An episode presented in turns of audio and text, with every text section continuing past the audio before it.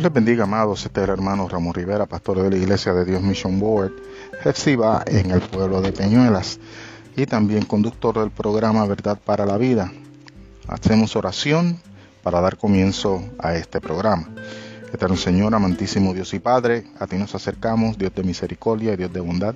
Te adoramos, te bendecimos y te damos a ti toda la gloria y toda la honra. Te damos gracias por haber enviado a Jesús nuestro Salvador y el cual nos mantiene por su misericordia en este camino de la fe.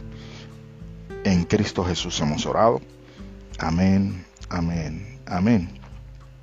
Eh, queremos saludar a todos los hermanos que nos escuchan, especialmente a todos aquellos que son copartícipes dentro de la experiencia de la radiodifusión, eh, debido a que se celebra el mes de la radio y tenemos que entender que reconocer correctamente a aquellas personas que en una forma u otra trabajan dentro de las distintas emisoras de radio, sea AM, FM, Internet, eh, son las personas que Dios ha puesto, fundadores, directores, programadores, locutores, y dentro de este gran eh, experiencia de radio en la cual la iglesia también ha tomado parte y formación,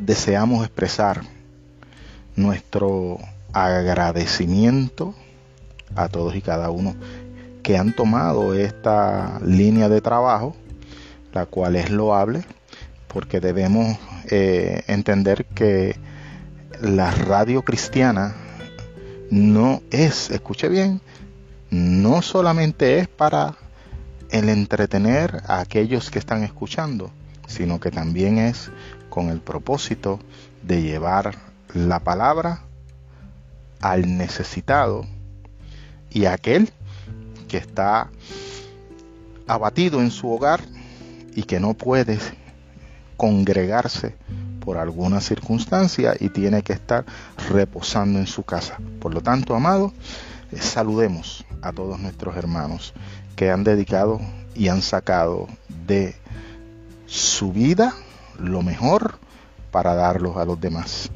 Nos dice el apóstol Santiago en el capítulo 4, en el verso 11 en adelante. Amados hermanos, no hablen mal los unos de los otros. Si se critican y se juzgan entre ustedes, entonces critican y juzgan la ley de Dios. En cambio, les corresponde obedecer la ley, no hacer la función de jueces. Solo Dios, quien ha dado la ley es el juez. Solamente Él tiene el poder para salvar o destruir. Entonces, ¿qué derecho tienes tú para juzgar a tu prójimo? Gracias Señor por tu bendita palabra.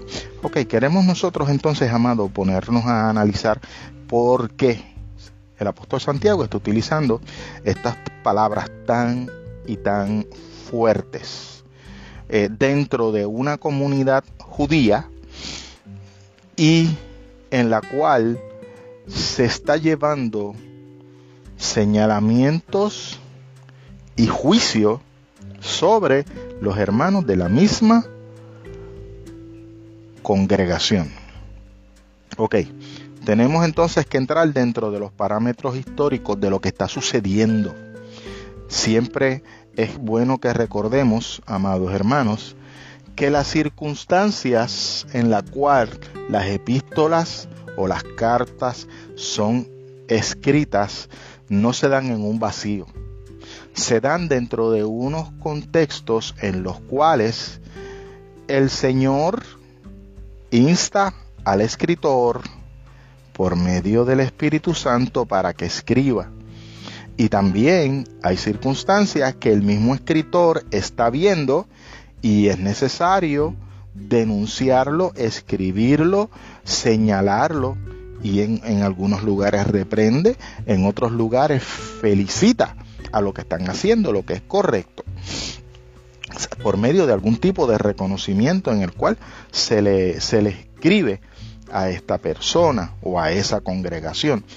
El contexto histórico en el cual se desarrolla esta experiencia como habíamos hablado, la, iglesia judía estaba pasando por persecución y se sabe que históricamente se dieron circunstancias que entre los mismos hermanos se estaban haciendo daño debido a que se tenían riñas entre ellos.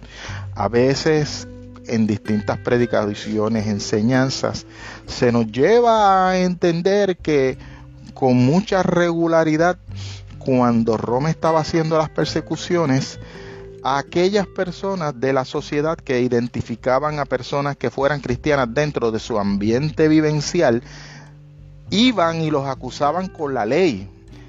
¿Por qué? ¿Por qué los acusaban? ¿Por qué iban y los señalaban si estas personas no le estaban haciendo daño?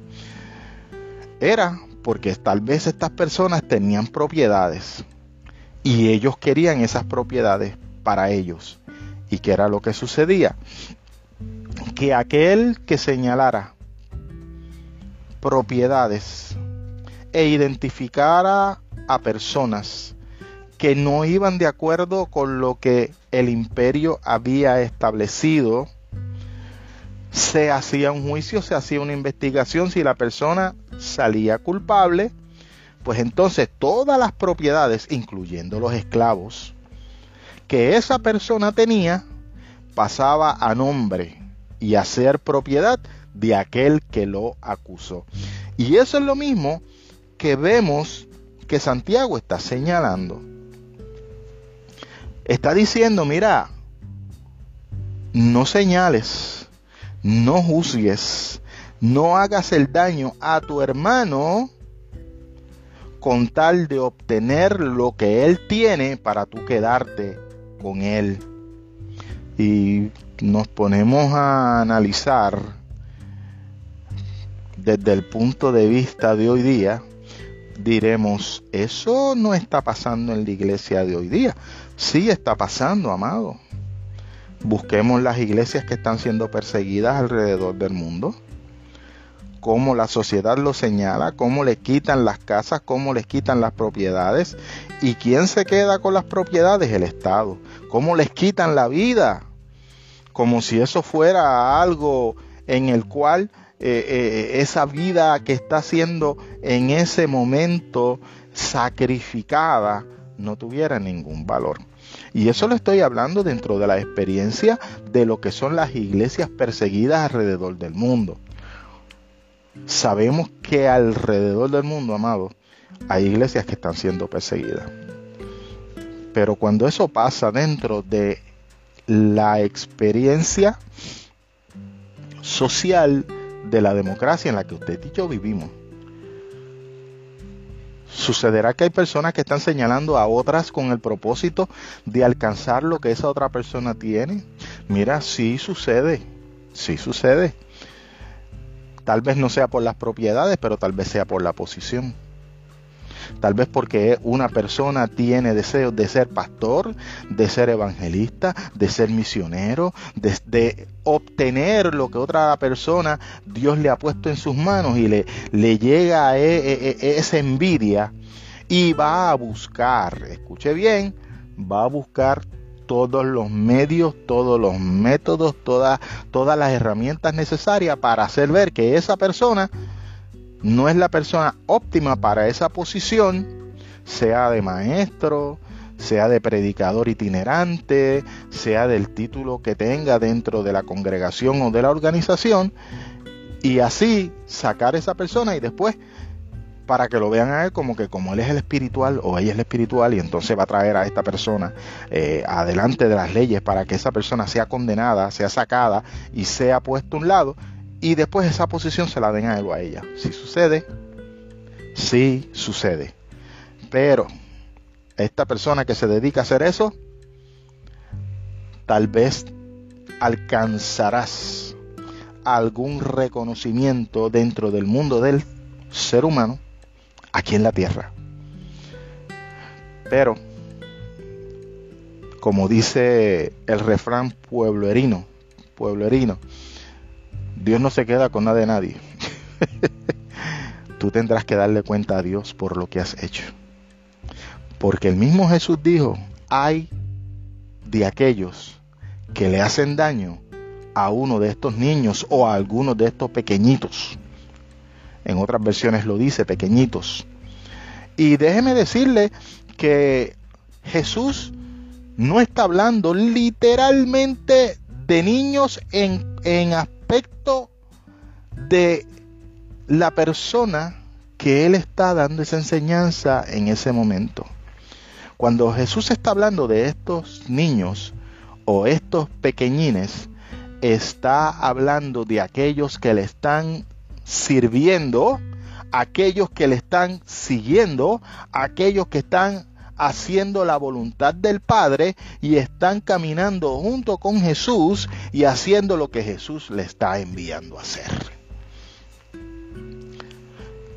La palabra de hoy día que a muchos no les gusta escuchar, porque cuando se hace la cosa mal, o tienen unas características erradas, ya tú no puedes decir, mira hermano, es, es, bueno que tú te endereces porque esto no es correcto. Ah, no, a mí no me juzgues. Y de eso es lo que está hablando Santiago aquí. De las personas que están juzgando y están juzgando con el propósito de alcanzar unas metas o unas propiedades ajenas a aquellos que no les pertenece. Y, y, y Santiago es bien claro cuando él establece de que si se juzga a estas personas que van a ser juzgadas, pueden llegar hasta ser muertos. No me juzgue. Miren, amado, si aquí te está diciendo en una forma clara que lo que está por juzgar en cuanto es a la vida y la muerte es Dios, porque Dios es el único que puede salvar o destruir. Eso se le deja a Dios. Nosotros no podemos llevar a nadie delante de los líderes, delante de las autoridades, delante del concilio, delante de, los distintos eh, sistemas judiciales dentro de la iglesia por el mero hecho de venir a hacerle daño a otra persona. No es correcto. Porque a veces, por envidia, se trae al hermano o a la hermana delante de la junta de oficiales, de la junta de consejeros, de la junta de la, o la directiva, solamente por envidia. Y, y, en vez de buscar la forma de que si un hermano o una hermana hizo algo mal, ayudarlo a restaurarse, que es lo que dice la palabra que debemos de hacer. Pero como lo que queremos es desde el corazón empedernido y dañado que a veces el, el, ser humano tiene en su corazón, lo que quiere es hacer daño. Y como yo lo que quiero es el puesto tuyo, yo quiero la posición que tú tienes, y yo quiero sacarte de ahí con el propósito de hacerte daño, yo te voy a llevar delante de las autoridades de la iglesia. O si tengo que llevarte delante de las autoridades eh, eh legales, también lo voy a hacer. Y es interesante que esto lo pongamos a la par con lo que Pablo dice en Romanos 14:4. Pablo dice en ese texto, tú, ¿quién eres que juzgas al criado ajeno? Para su propio Señor está en pie o cae, pero estará firme porque poderoso es el Señor para hacerle estar firme. ¿Qué es lo que está Pablo diciendo aquí? Mira, cuando tú empiezas a señalar a otra persona para ser juzgado y ya estás diciendo, ese se cayó, ya estás diciendo, ese pecó, ya estás diciendo, ese está fuera de la voluntad de Dios, tienes que tener unas bases bien contundentes.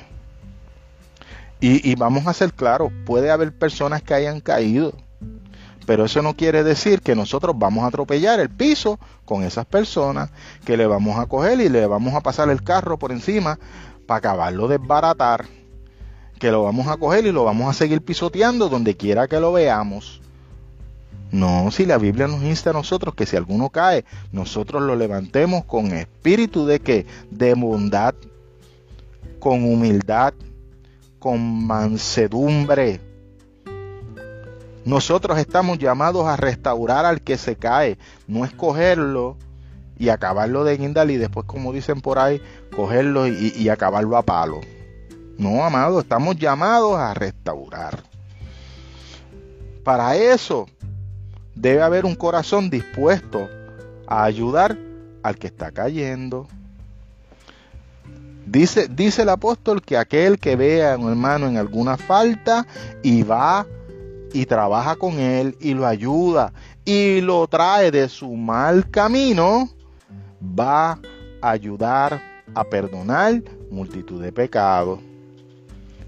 Y eso es algo que muchas personas, cuando hay envidia en su corazón, no están buscando restaurar al hermano. Lo que están buscando es seguir haciéndole daño.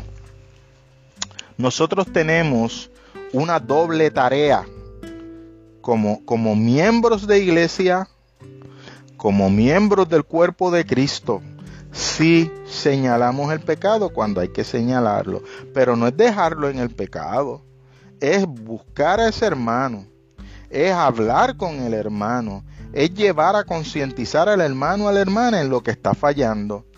Y con buena conciencia, con un buen corazón, con el deseo de ayudarlo a levantarse o sacarlo de ahí, y traerlo nuevamente al redil y llevarlo en un proceso en el cual esa persona sea restaurada. ¿Cuál es el problema que tenemos? Que a veces que cuando hay envidia, que a veces cuando pensamos que somos más santos que los santos y los santos, y somos más santos que los querubines y que los serafines, alguien peca y ya me le trepe encima y voy a darle cantazos a esa persona hasta que esa persona no pueda más. Uy, Triste es, triste es. ¿Por qué, amado? Porque recuérdese que usted también es un ser humano y que usted también puede fallar, no sé en esa cosa, pero puede ser en otra. Pero cuando entonces a usted le toca estar en la parte abajo de la rueda, no estés pidiendo misericordia si tú no tuviste misericordia del hermano tuyo cuando tu hermano cayó. No estés buscando que alguien te dé la licencia, el aliciente, no estés buscando que alguien te extienda la mano porque tú no tuviste misericordia de aquel que estuvo caído, ni tampoco le extendiste la mano para que esa persona se levantara. Es necesario que nosotros cambiemos nuestra mente en el cual solamente estamos pensando en dar palos y dar palos y dar palos y coger a aquel que cayó y aquel que por alguna situación se apartó y aquel que por una otra circunstancia no estuvo haciendo lo correcto. Es ir, hora de ir donde él, mire y restaurarlo, ayudarlo, levantarlo, darle palabra, darle el aliento que esa persona necesita para levantarse, fortalecerlo, darle palabra de la misma palabra que la escritura nos da a nosotros para que la Biblia sea que ayude a la persona a levantarse. Ya está bien de jueces, ya está bien de juezas, ya está bien de estar cogiendo a los hermanitos y a las hermanitas y por puro chiste, por pura envidia, cogerlos y barrer el piso con ellos y después decir, así dice el Señor, cuando en realidad es una trama o una treta de alguien que lo que quiere es hacerle daño. Hasta ese punto a veces la falta del temor a Dios y el amor al hermano ha dejado de verse en las iglesias. Y déjeme decirle que para hablar de esto yo no tengo que estar hablando en el espíritu, ni tengo que estar hablando en lengua, porque son cosas que usted la ve. Usted la ve. Y usted sabe solamente en ese grupo pequeño o en ese grupo grande, cuando alguien se ha levantado con el propósito de hacerle daño a, a otra persona por el mero hecho de tenerle envidia por el mero hecho que le dieron unas oportunidades que usted no tuvo, que por el mero hecho de que este hermano o aquella hermana Dios le está levantando y le está utilizando y usted va a estar buscando formas de cómo acerrucharle el palo. Hay amor en tu corazón, hay conciencia en tu mente de que ese hermano que tú le estás levantando el falso testimonio es parte del cuerpo de Cristo. Es tu hermano en, la fe. Y si tú le haces daño a la parte de tu cuerpo, porque Él es parte del cuerpo de Cristo, también te estás haciendo daño a ti mismo. Y que con la vara que miras, serás también medido. Pasaste a alguien por tu trapiche. Sabrás que cuando a, a ti te toque, por ese mismo trapiche vas a ser pasado. El contexto este de juzgar, y eso es un tema que quisiera tocar más adelante con ustedes, desde el aspecto de cómo Jesús está enseñando lo que es juzgar, porque Jesús dice juzgar, pero juzgar con justo juicio, que cuando está hablando de juzgar con justo juicio, lo que está hablando es de que tú tengas evidencia no que te dejes llevar por el comentario de que este me dijo o por lo que aparentemente vistes. Porque a veces vemos algo y tal vez eso que vimos no es lo que verdaderamente sucedió. Hay que juzgar con justo juicio. Y, ese es un tema que quisiera desarrollar un poquito más adelante en una forma profunda para que nosotros podamos entender lo que verdaderamente Jesús quiso decir cuando era el tiempo de señalar y cuando era el tiempo de juzgar.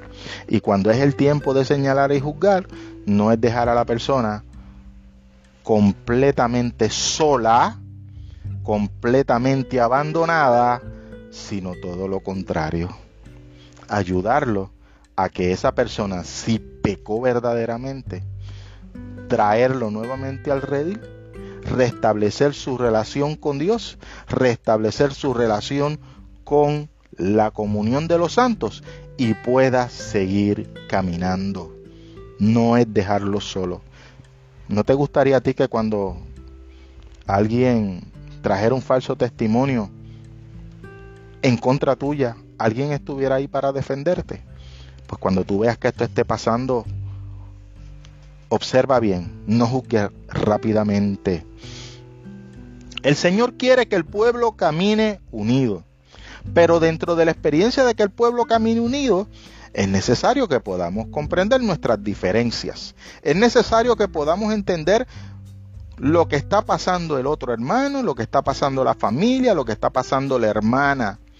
Y no es con el propósito de ir a enterarte y después ir a, a comunicarle a todo el mundo está sucediendo no es porque esa persona confía en ti y porque esa persona confía en ti con esa misma fidelidad, nosotros vamos a ir a buscar ayuda para esa persona. Si tiene que ir a buscar ayuda de consejería pastoral, pues orientación pastoral, consejería pastoral. Si tiene que ir a buscar una persona que lo lleve a comprar sus necesidades, nosotros ser eh, listos y dispuestos para ir a ayudarlo. No es para poner en contra de, no, porque mira, este sabiendo que tiene las necesidades, pero no ha ido, pero para eso estás tú, para eso estoy yo, para que lo ayudemos, para que estemos caminando a la par. El Señor está viendo y el Señor sabe que el, aquel que se humilla delante de Dios, el Señor lo va a levantar. ¿Escuchó bien? Le hace ese verso 10 humíllese delante del Señor y Él le levantará con honor. Por lo tanto, nosotros tenemos que ayudar, y con esto voy cerrando, a nuestros hermanos que pueden estar cayendo que pueden estar equivocados o que pueden estar siendo señalados con maldad. Está de nuestra parte demostrar el verdadero amor y el mismo sentir que hubo en Cristo hacia el resto de nuestros hermanos en la fe. Dios les bendiga, Dios les guarde, amados.